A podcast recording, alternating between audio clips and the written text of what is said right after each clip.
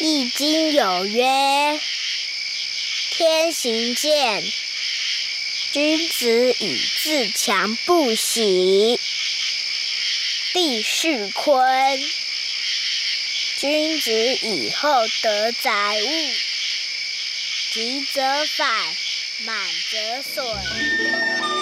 以铜为鉴，可以正衣冠；以人为鉴，可以明得失。以史为鉴，可以知兴替。九八讲堂上课。这里是 FM 九八点一 News 九八电台，欢迎收听九八讲堂，我是明传大学历史老师骆芬美。呃，我今天在节目中要跟各位听众分享的主题是一八七四沈葆桢台湾牡丹社事件中的清朝大臣。呃，我们知道，一八七四年同治十三年，台湾发生了一件呃，对台湾历史影响很大的牡丹社事件啊。那我们在过去节目中谈过这个题目啊。那我们那时候就有提到说，对台湾历史来讲啊，这个牡丹社事件是一个分水岭。因为从清朝呃康熙二十二年一八六三年领有台湾，一直到牡丹社事件发生的一八七四年，将近两百年的时间呢，清朝都是以消极的方式来治台，就是以防为防台而治台。那到牡丹社事件发生呢，呃，清朝政府才开始重视台湾，然后开始积极治台啊。那这个改变，当然一个原因就是日本侵占台湾啊。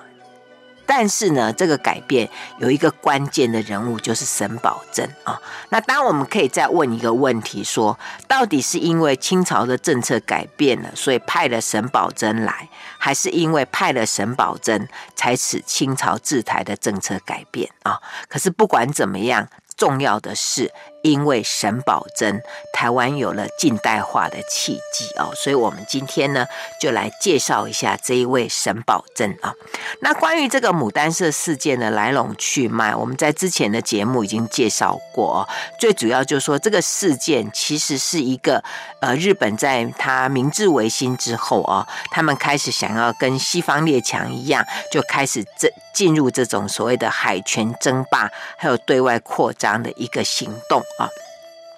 那今天呢，我就是要以从沈葆桢这个角度啊，因为他是作为那个时期呃清朝的钦差大臣啊，然后他来到台湾，那当然从这个一开始的这个短期效应来讲，是他要来处理牡丹社事件这个。所谓的国际事务啊，那我们来看一下他在这个事件上他的整个处理原则，还有他造成的结果。所以我今天是要以沈葆桢这个角度来看他在整个牡丹社事件当中清朝的反应，还有沈葆桢是怎么处理这个事情啊。那因为讲到沈葆桢，我就稍微来介绍一下他的生平。他是一八二零到一八七九啊，这个生存年代啊，那他是福。建省侯官县的人，他在二十八岁的时候就考上进士啊，开始他的官宦的生涯。他从知府到台到江西的巡抚啊，他所到的地方呢，都。这个政绩非常的好啊！那在同治六年（一八六七年），因为左宗棠的推荐，他就出任了福州的船政大臣。那开始参与所谓的洋务运动，就是自强运动啊。那他除了积极的造船之外啊，他也很重视人育的那个人才的这个培育啊。然后在光绪元年（一八七五年），调升为两江总督。那在任任上呢，也表现得很好。那在光绪五年（一八七九年）过世啊，在他两江总督的任上过世啊。那沈葆桢这个人还有一个呃，他的生平可能大家比较没听过，我来跟大家介绍一下。他其实是一个，就是我们在历史上非常有名的这个禁烟的大臣林则徐的外甥啊。那同时呢，他也娶了林则徐的次女普庆啊。那所以这个沈葆呃林则徐本来是他的舅舅，后来就变。变成了他的岳父啊，那这一对这个旧生啊，就是后这个岳父女婿啊，他们有一次有一个互动哦，倒是呃蛮可以玩味的啊。有一次，这个沈葆桢他写了一首叫做《咏月》诗哦，那这个诗里面他有一句，他有两句，他说。一钩已足名天下，何必清辉满十分啊？这句这句话的意思就是说，弯弯的一钩残月已经能够照亮大地，为什么要全全圆的这个满月呢？哈，那后来这个林则徐看到他这个诗啊，就想了想一下，就随手把他的何必的必改成况啊，就是说。一钩已足名天下，何况清辉满十分啊？那这个一字之差，当然就有一些差别啊。前者就显得他清高自满，但是后者就显得壮志凌云的气魄啊。那这样这一更动啊，也看出就说林则徐对他的期许吧哈。那这个也让沈葆桢对他这个岳父啊，这个佩服的不得了。所以从这两个人的互动里面，我们可以看出他们两个性。性格里面的那个积极面，还有他的行动力啊，这是呃有关他的生平，我稍微勾勒一下，让大家认识一下沈葆桢啊。那说起这个沈葆桢跟台湾的渊源啊，呃，一般人都认为他可能是在牡丹社事件之后才开始。其实早在他在福州主政这个船厂的时候啊，他就非常的留意台湾，因为那个时候啊，因为台湾有盛产这个樟木嘛，还有煤矿，那这些都是他的福州。呃，建造这个船厂的时候必须啊，呃，因为福州船厂建厂的时候呢，它的整个地基大概都是水田，所以需要很多的樟木来奠基哦。那他们当时的樟木大概都是跟暹罗那边买，虽然福州本来也是产樟木的地方，但是因为需求量很大，所以很多商人哦，木木材商人就闻风而至，所以这个整个价钱就变得很高啊。那所以他们就会想要去跟外地买嘛，哈，还有当时本来跟暹罗买，可是因为很多的尺寸都不符规定，后来就不再呃，就是跟这个呃。采买这样啊，那另外他们也跟台湾买了一些木材了啊。不过后来恐怕很多的洋人会闻风而至，把这个木料的价格抬高，所以后来在同治九年（一八七零年）就停止向台湾采购这个樟木。所以也因为这个渊源，他也对台湾认识。那另外就是基隆的煤矿哦，因为我们知道以前那个。轮船，他们就是这个用这个蒸汽锅炉嘛，啊，那因为用了蒸汽锅炉，所以就需要这个煤矿啊。那当时呢，这个因为他们这个这个煤矿在后整个他船厂的后来的这个船里面非常的需要啊，所以他们也会注意到有这个。那时候台湾的煤矿，其实在这个。英英美他们都非常的注意，而且他们当时对台湾的煤矿的评价是说，呃，台湾的这个煤矿质精，而且量大又便宜，哦，所以注意到台湾的煤矿。那当然，沈葆桢他也当然也在那个时候，他就呃也注意到台湾啊，所以这个就是沈葆桢跟台湾的一个渊源啊。然后接下来呢，当然。他真正跟台湾发生关系，就是在牡丹社事件了。那当时清朝廷为什么会派沈葆桢来台湾呢？按照这个蔡一兰的研究哦，说是因为李鸿章所推荐啊。因为我们知道那时候李鸿章哦，他是直隶总督兼北洋大臣嘛，而且当时李鸿章所率领的淮军哦，在全中国各地啊平乱啊，而且他后来。呃，当到他当这个直隶总督，那我们知道直隶就是跟就是整个管北京的这个辖区嘛，哦，所以跟北京非常的接近。那在曾国藩过世之后，李鸿章就是慈禧太后他最倚重的一个大臣，那当然，所以他推荐沈葆桢，当然就。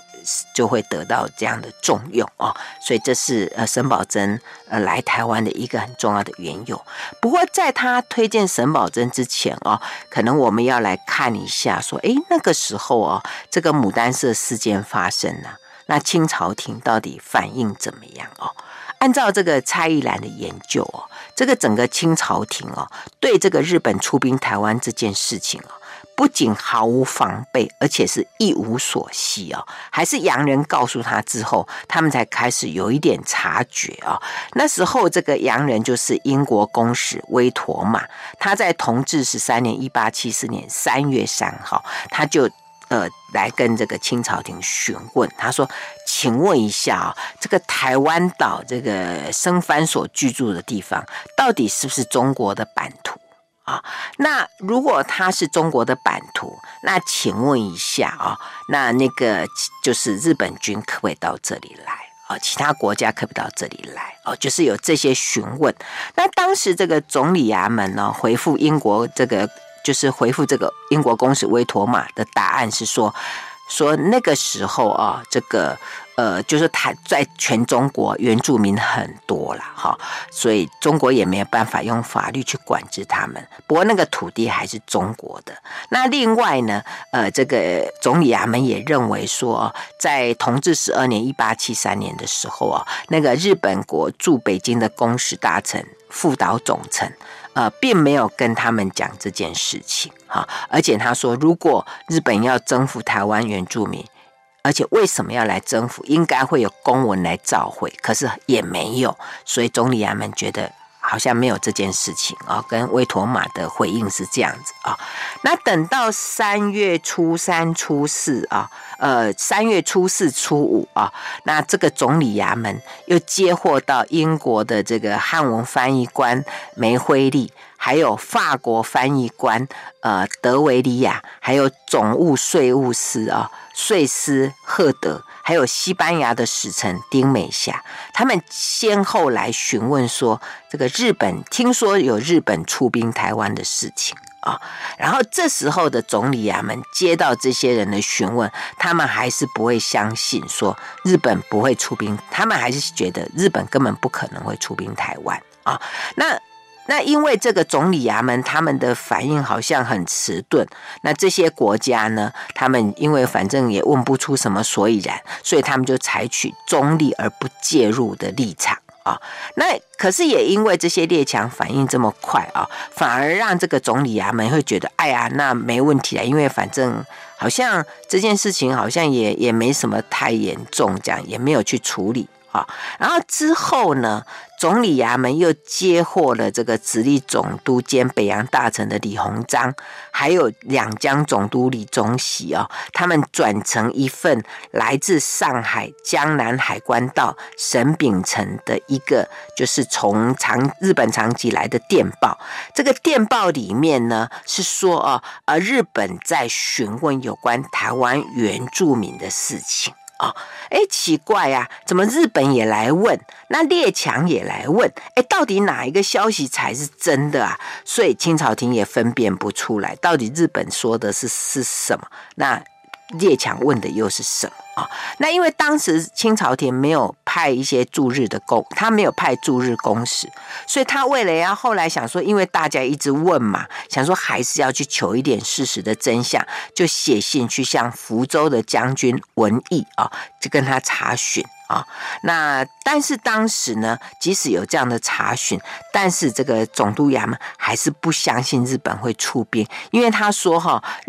这个日本刚刚跟清朝签订那个修好的条约嘛，啊，那如果要出兵，他们一定会先行召会，而且呢，当时日本的内乱刚刚平息啊，要。出兵打仗应该还不太可能吧？而且如果会出兵打仗，应该先去打高丽嘛？怎么会来台湾？而且他说哈，这个英国驻日公使啊，跟日本关系比较密啊，他可能会替他们虚张声势啊，故作疑兵。所以他们讲的话，英国讲的话，应该也很难相信。而且呢，当时总理衙门觉得清朝廷对日本不错啊，因为他们那时候给日本特使哦一个。一个就是位阶，就是让他们可以跟俄国、美国、英国、法国还有荷兰等国同为第一梯次可以去觐见同治皇帝的这样的一个礼遇啊，这就等于提升了这个日本的国际地位。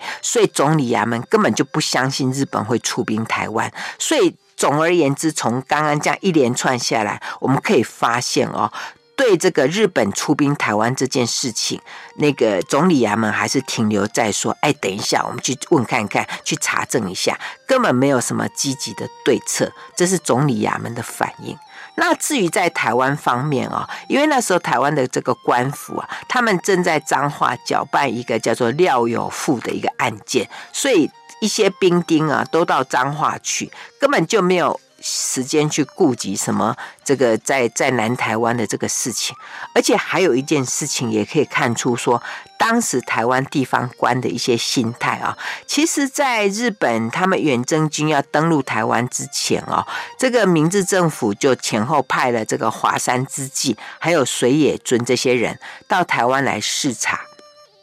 然后他们经过芳寮的时候啊，还去拜会过在芳寮这个驻守的这个巡检王庙公，还有武官千总郭占鳌两人，而且还跟他们借了地图，然后把它描绘下来。啊，那枋寮在当时哦，是清朝廷在台湾辖区的最南端，而再往南走就没有人通行了，也没有道路，真的就是所谓的化外之地了。哈，那既然有两个人来问，而且还借地图来画哦，是他们就这样借他，显然他们根本没有留意说，哎，这些人有什么奇怪的的想法或者特意的，显然就缺少这个警觉性啊。而且呢，当时那个高雄就是打狗啊，关税务司的英呃英籍的关税务司叫艾格尔啊，他当时有看到那个香港的报纸有写到说，日本企图要这个对台湾用兵啊，他这个。这个英籍的税务司哦，艾格尔，他看到这个新闻，他就通知当时的台湾道夏宪伦，跟他说：“哎，他看到这一则消息，就这夏宪伦竟然说：‘哎呀，那个牡丹社哦，那个地方是属于藩界啦。’他说，如果那是日本人要自行去搅拌，也很难去禁止他。”这是当时的反应，可是，一直到三月二十七日啊，这个夏宪伦又他在接待当时的英国领事官啊，叫这个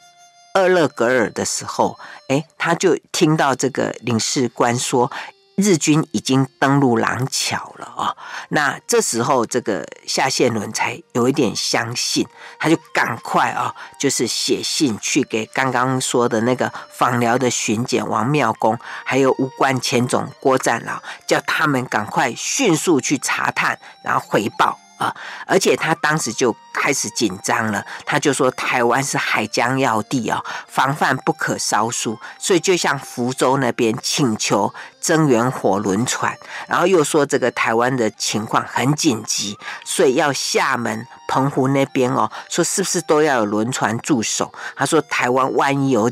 有有发生什么样的状况？希望能够有这些协助来驻守啊，然后又请台湾镇的总兵张其光从彰化抽调一营的这个军队到凤山哦来驻扎，来保护台湾的南端啊，所以这时候才开始有了一些反应啊。那其实更早在三月十三号的时候啊，那个李鸿章他就写了一封信给总理衙门。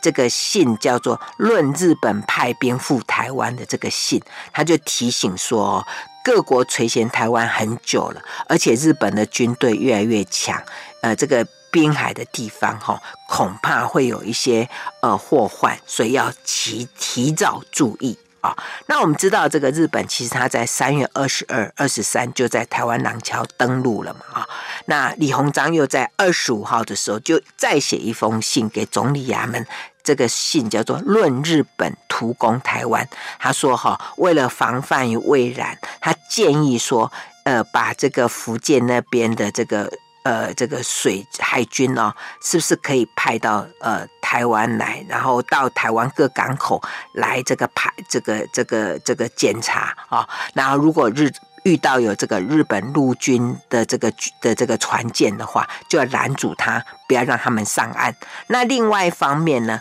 又在这个时候就推荐了，就是他刚刚讲说推荐日本。呃，推荐这个沈葆桢这个事情啊、哦，他说这个沈葆桢呢，他是这个福建人士嘛，他要熟悉这个海上的这个情况啊、哦。他说，因为南洋大臣很难控制这个，就是闽南这边的事情了哈、那因为沈葆桢那时候是在这个就是船政嘛，啊、又是福建人啊、他说。应该由他来负责会好一点，所以要他呢跟这个福建将军文义，还有闽浙总督李鹤年，还有福建巡抚那个凯泰啊，要他们一起来处理呃有关这个日本出兵台湾的事宜。好，我们先谈到这里，休息一下，广告过后再回到 News 九八九八讲堂。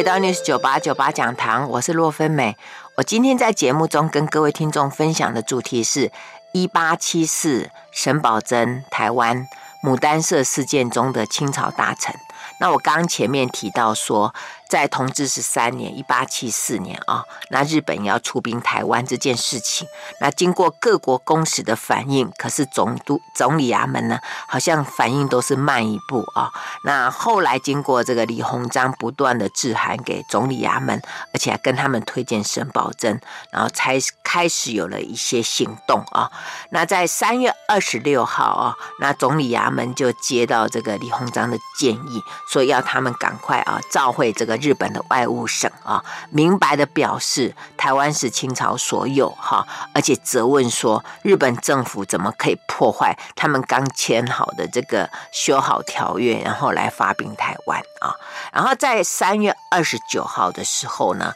这个总理衙门又向朝廷来奏报一些。经过哦，不过在这个时间里面呢，他们对日本的行动还是没有办法完全的确定。不过他们跟总理衙门说哦，为了保为了这个这个保证安全哦，所以说是不是要赶快派一些人？可是当时呢，他们又考量说。本来应该负责的是闽浙总督李鹤年啊，可是说他哦，因为又呃兼署这个福建巡抚嘛，公务很繁忙啊，不能离开这个省城，所以就提出说，哎，来找一个哈，就是呃有一些声望，而且又熟悉洋情的人啊，我作为这个他们选拔到台湾来的人选啊。那我们刚刚不是讲说这个李鸿章他不是推荐沈葆桢吗？啊，那当时总理衙门就觉得，嗯，沈葆。桢这个人有符合他们说的这个，就是诶，有一些名望，有熟悉洋情的人啊，所以那时候清朝廷呢，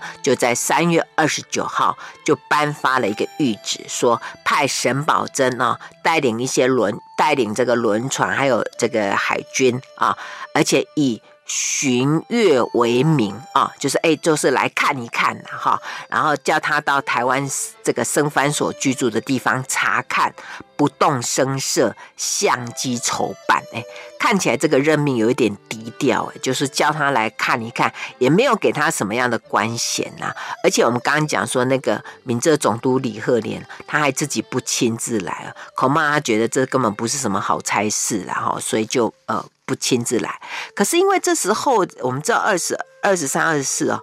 二十二、二十三呐，这个日本的军队已经在廊桥登岸了，情况已经很危急的，必须要迅速来筹办啊。所以当时呢，这个总理衙门呢，就再次跟呃朝廷就奏请说，是不是要给这个沈葆桢为钦差大臣？啊，而这样子他才能够去统合呃台湾各地的防务啊，哈，而且因为他还要跟各国来协商嘛，哦，所以要给他一个比较好的职位，这样啊，所以后来清朝廷考虑之后呢，就在四月十四号就呃真正的命令沈葆桢到台湾来，然后给他的那个呃职称很长哦，他说他是。钦差办理台湾等处海防监理各国事务大臣啊，而且呢，为了给他更多的权力，他说所有福建福建道的官员都由他来节制啊，然后江苏、广东沿海各口的轮船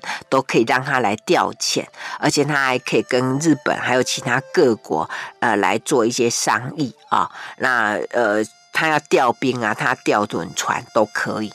所以你看这时候才给他真正的职权啊，这是在四月十四号。那不过这个这个命令颁布之前哦，那时候的这个《申报》哦，在四月十三号就已经有登出来说，哎，听说，这个沈呃沈葆楨要被派往台湾这件事情，而在里面呢，他们的标题就是说，哎，听到说朝廷要派沈钦使啊，他说不但为得人之庆。且可归久远之谋啊，也就是说，认为说沈葆桢他本来就这个福建的人士，而且他的才识啦，他的能力都很好，在当地就有一些名声，而且呢，沈葆桢跟当时的一些洋人，像日意格啊、德克碑等人都很就是关系很好，他时常会跟他们探求一些西洋的情势，所以他非常懂这些外国的状况，而且对日本应该比较久。啊，诶，而且沈葆桢已经在这个督办这个船政已经八年了哈，所以被当地的人所推崇，被这些外国人所信任啊，所以他们相信派沈葆桢来是对的哈，所以从这个报纸上的这个报道呢，我们大概知道说沈葆桢在当时民间的声望还有大家的期望啊。那沈葆桢终于获得任命了哈，那朝廷给他的任务是要他。体察情形啊，要他呢跟这些日本人或者讲理，或者以兵威啊，反正就是由他来调度啊，希望能够尽快的让日本退兵啊。不过虽然这个。这个清朝给他的这个任命，好像是比较是短程的，是一个进这个这个就是一个治标的。但是对沈葆桢来讲哦，他考虑这些事情，他就不是这样考虑，他是考虑比较长久的哈。所以，譬如说，他就先呃这个积极的以当时的国际情势，还有日本的国情来做考量，他就跟这个当时的福州将军呃文玉。还有闽浙总督兼署福建巡抚的李鹤年，就同时写了一个上书啊。他在这个上书里面，他说哈，要这个处理台湾的事情，要以联外交、除利器、除人才、通消息啊这四个面向。呃，来考虑啊，就是从外交上，还要加强台湾的实力，还要培养台湾的人才，还要能够让台湾跟外界能够呃有很好的一个呃联络的管道啊。他觉得用这样的方式呢，才能处理台湾的一个问题，而且他觉得啊，在清朝跟日本之间呢，终究会有一战，所以来台湾呢，不只是短期的让日本退兵。更重要的，希望能够加强台湾的战斗实力啊！这是他当时在来台湾之前他的一个考虑，以及跟清朝政府先做这样的报告啊。然后接着呢，他就在五月一号的时候，就就由马尾那边登上了安南轮船。然后当时呢，有跟他一起随行的有当时的福州船政监督日义阁，还有施工赛格啊，他们也一起搭着这个船随行，而且沿途他们。还到处从新化、泉州沿岸去勘察防护啊，经过澎湖，在五月四号抵达安平啊。那等到这个沈葆桢来了台湾之后呢，那他又是怎么样来处理这个时候的一些危机呢？啊，其实表面上看起来 好像不是那么积极诶。因为我在之前谈牡丹社事件的时候，我就引了这个林成龙的研究啊，他里面就讲说，他说。呃，不管是先前的这个李鹤年，他请人来这边这个宣誓，而且来警告，呃，这个日本，或者后来沈葆桢来哦，他觉得好像他们的态度上都有一点消极，因为这个沈葆桢来了之后，他并没有立刻呃来跟日本会面，他是等到整个呃这个情势比较平稳，而且那时候日本军已经去。去攻打过牡丹社了啊！等到整个情况比较平稳之后，他才到廊桥来，然后来跟西乡重道他们见面。而且见面的时候呢，他没有很强烈的抗议，他还说：“哎，他说哎，没有办法跟你们一起。”呃，参与这个扫荡原住民真的是遗憾，而且沈葆桢也没有久留哦，很快他就回到台南，就当时叫台湾府的地方，然后在那里开了一个这个衙门啊，然后在那里这个招募一些呃一些呃兵丁啊，然后在那里等候那个北京来的一些呃命令。呃，后来沈葆桢离开这个廊桥之后，他后来又再度派遣了呃当时的台湾道夏宪伦，还有潘伟，还有福州造船厂的这个发吉船长等人。带着他的一些呃照会，然后继续去跟这个日本谈判啊，可是始终没有达成共识啊，所以只有在台南各地就张贴一些告示说，哎，清朝廷有在处理这些事情。那林呈荣觉得这样的反应好像有点太消极了。可是我们从另外一个角度来看哦，其实沈葆楨他应该是有一些策略在运用，因为那时候朝廷给他的任务是要他能够尽快的让日本。退兵，可是日本呃，当时清朝廷好像也没有要这个沈葆桢以很强硬的态度来引发另外一场战争，哎。啊，而且呢，这个沈葆楨其实他一到台湾的时候啊，他其实就巡查过整个台湾的状况，他就发现说，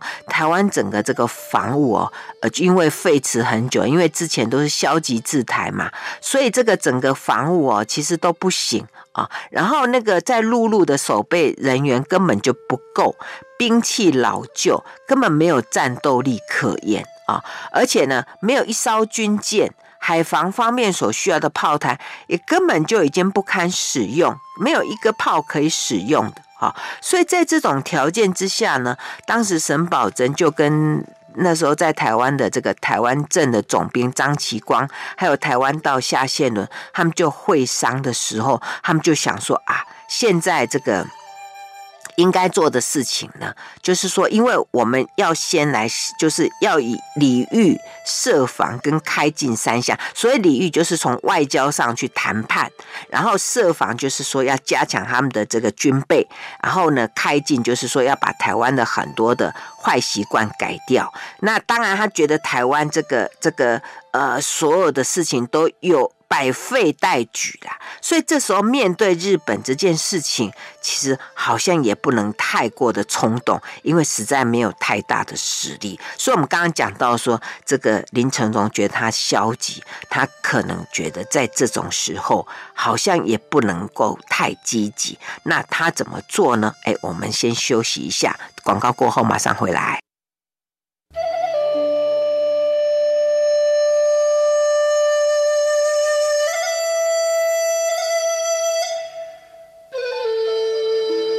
欢迎回到 News 九八九八讲堂，我是洛芬美。我今天在节目中跟各位听众分享的主题是一八七四沈葆桢台湾牡丹社事件中的清朝大臣。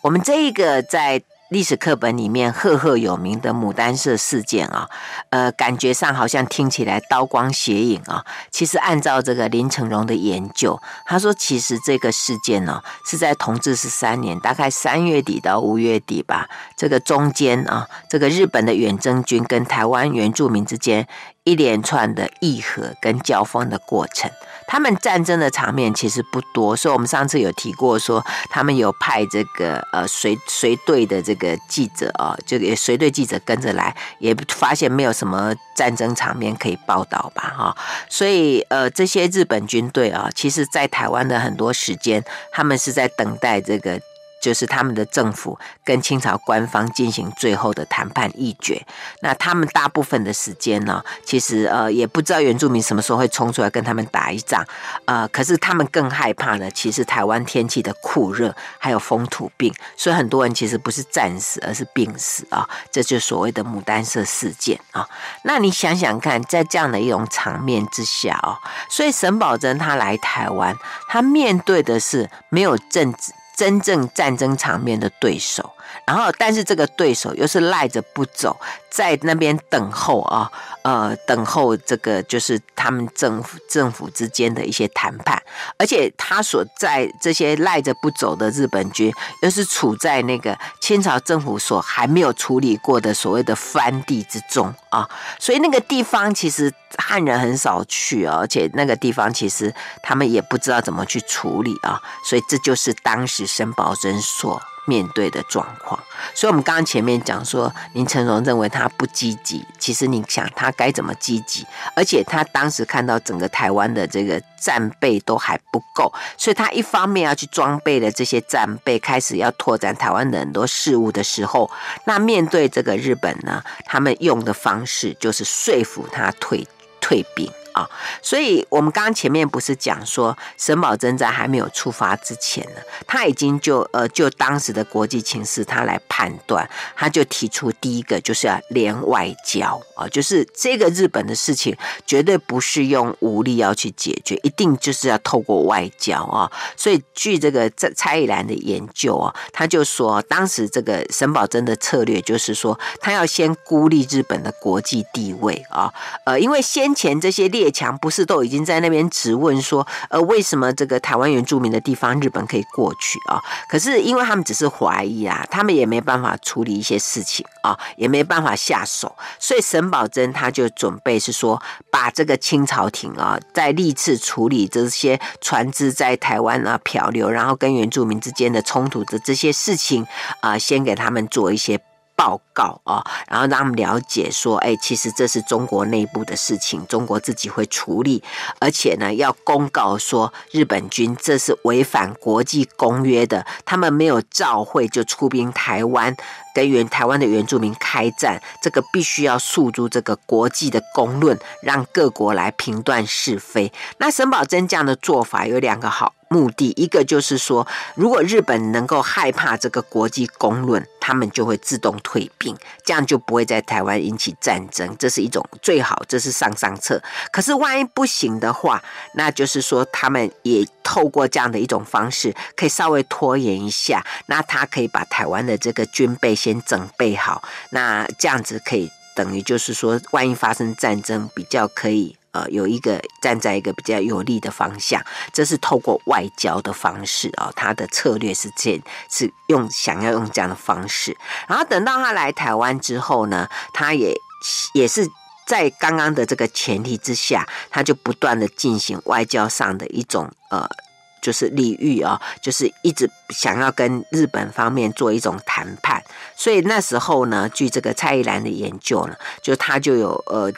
派遣那个当时的台湾道夏宪伦，还有潘伟，还有福州造船厂的发给厂长等人，就到廊桥那边跟日本方面做议论啊。那他是透过他用照会啊，然后让这些人带过去，跟当时的领军西乡重道跟他讲说哈，台湾原住民所居住的土地，隶属中国已经两百多年了。那要惩办原住民误杀琉球漂民这个案件，这是中国分内的事情啊，是中国的内政问题，不劳驾日本劳师动众啊，不远千里而来。而且呢，这个日本呢，他说你们哈用这个船载兵在那个我们没有开放的通商口岸廊桥这边登岸，不仅台湾的百姓很害怕，而且会让西洋各国也觉得这是一个就是呃扰人听闻的事情。这样日本你们就会变成这个众矢之的啊，会在国际上被孤立。而且他更进一步呢，跟日本提到，他说这个去杀害琉球难民的是牡丹社的原住民，但是呢，其他的原住民像卑南社也有来救助这个日本的难民啊。那你们要去攻打这个卑南社，攻打其他原住民，将会伤及无辜啊。所以知道这个日本的意思，根本不是在报仇，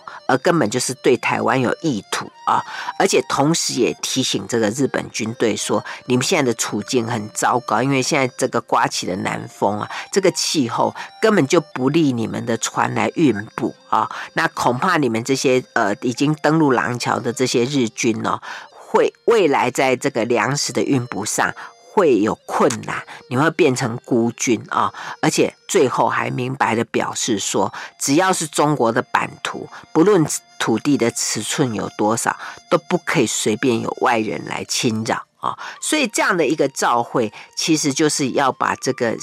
这个琉球民的这个事情啊，呃，把它用一个法律的角度啊，就是说这是中国的法律还有内政应办的事情。那你日本你来干预啊，而且你是你你出兵台湾，这根本就是就是已经侵扰到人家的这个领土国家的这个主权。啊，而且你这个根本只是以这个为这个琉球民报仇为幌子，就是对台湾意图的阴谋，就是把整个这个事情拉高变成一个国际的事件啊。那在他跟这个日本这个西乡重道在谈判过程里面，那这个西乡重道就一直推诿，就说：“哎呀，这个我们其实真的是要为了这个琉球民来来报仇，而且呢，他说我们现在出兵已经花了很多的钱。”那我们为了这个事情，你们自己不管，叫我们这我们来干，我们才才来来处理这个事情。我们花了不少的军费啊，所以请你们要补贴我们军费，我们才要退兵啊。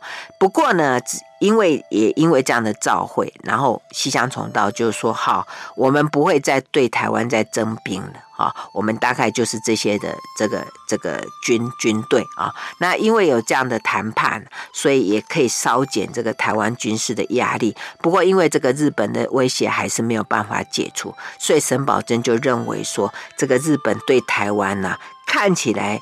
沈葆桢已经洞穿到说，他对台湾的窥视之心其实不是。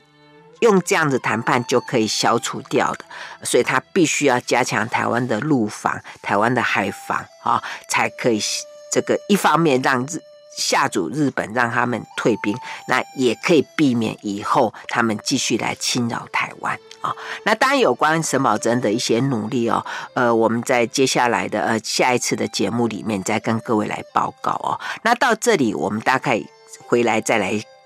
探究一下，就说沈葆桢这些的努力，到底有没有让日本成功的从台湾退？就是让这一次日本退兵哦。在在一些书上里面，像蔡一南的研究里面，他觉得说，哎，他就指出说，因为这个台湾的防务啊，经过这一阵子沈葆桢的积极筹划之后啊。间焕然一新，而且沈葆桢在这里呢，就募了很多台地的这些呃这个乡勇啊，而且还从大陆也招募了一些军队来，所以呢，看起来这个军队的实力已经变强了哈，也超过这个日本在台湾的军力，所以对日本军有一定的震撼作用。而且在海路上面啊，虽然还没有铁甲船御敌，但是从福州船厂也投入了十二艘的兵轮啊，所以呃，这个整个轮船数的数量也超过日本的海军。所以说，因为沈葆桢这样的一些呃筹划，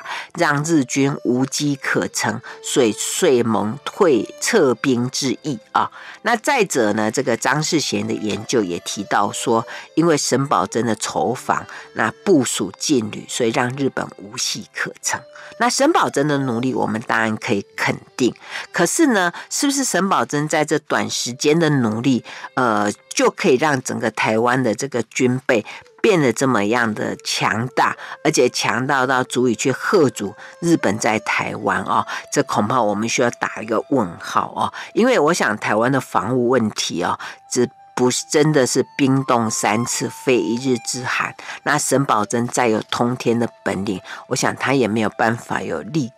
能够有立即的吓阻日本的一种力量。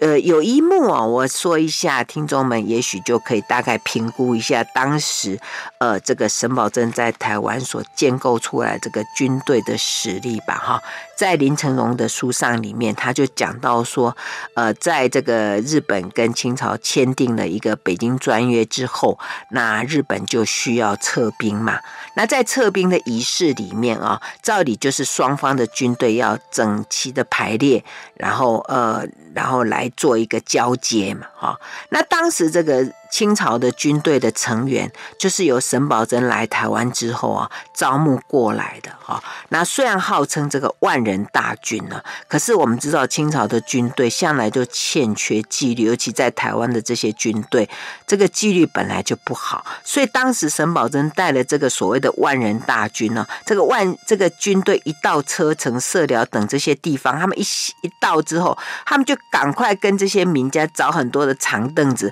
然后。坐下来，又在那睡觉啦，有的在吸烟，然后吸鸦片。那时候台湾军队吸鸦片的状况很严重。那当时的这个清朝，这是个军方根本没有办法把这些人点着起来，还是在这些呃一些人这个这个拜托之下，呃，才稍微的就是几个人稍微的清醒哈，所以整个交接仪式啊，基本上是由日本军维持现场的威严，那清朝这一方面只带几个随员出场而已。所以你看，从这个阵势来看哦，那沈葆桢说号称说有万人大军可以让日本撤退，实在是可以打一个大问号。那当我这样讲的意思，不是说沈葆桢当时对台湾的的贡献有问题，而是说，当就我们如果以呃，牡丹社事件这件事情来看，当时让日军真正退出台湾的原因呢，应该一个就是这个英国公使呃威妥呃威妥玛，他因为鉴于这个就是两国的这个英国商馆的很多的贸易利润，所以就出面斡旋啊，然后终于答应要起。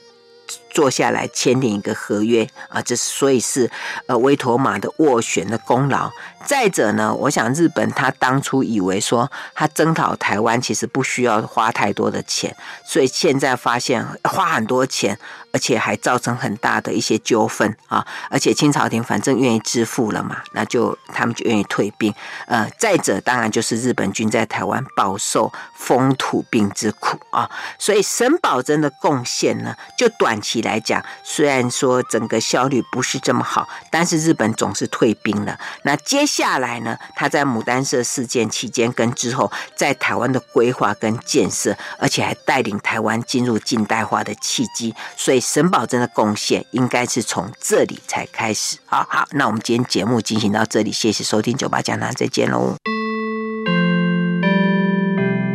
九八讲堂下课，起立，立正，敬礼，谢谢老师。老。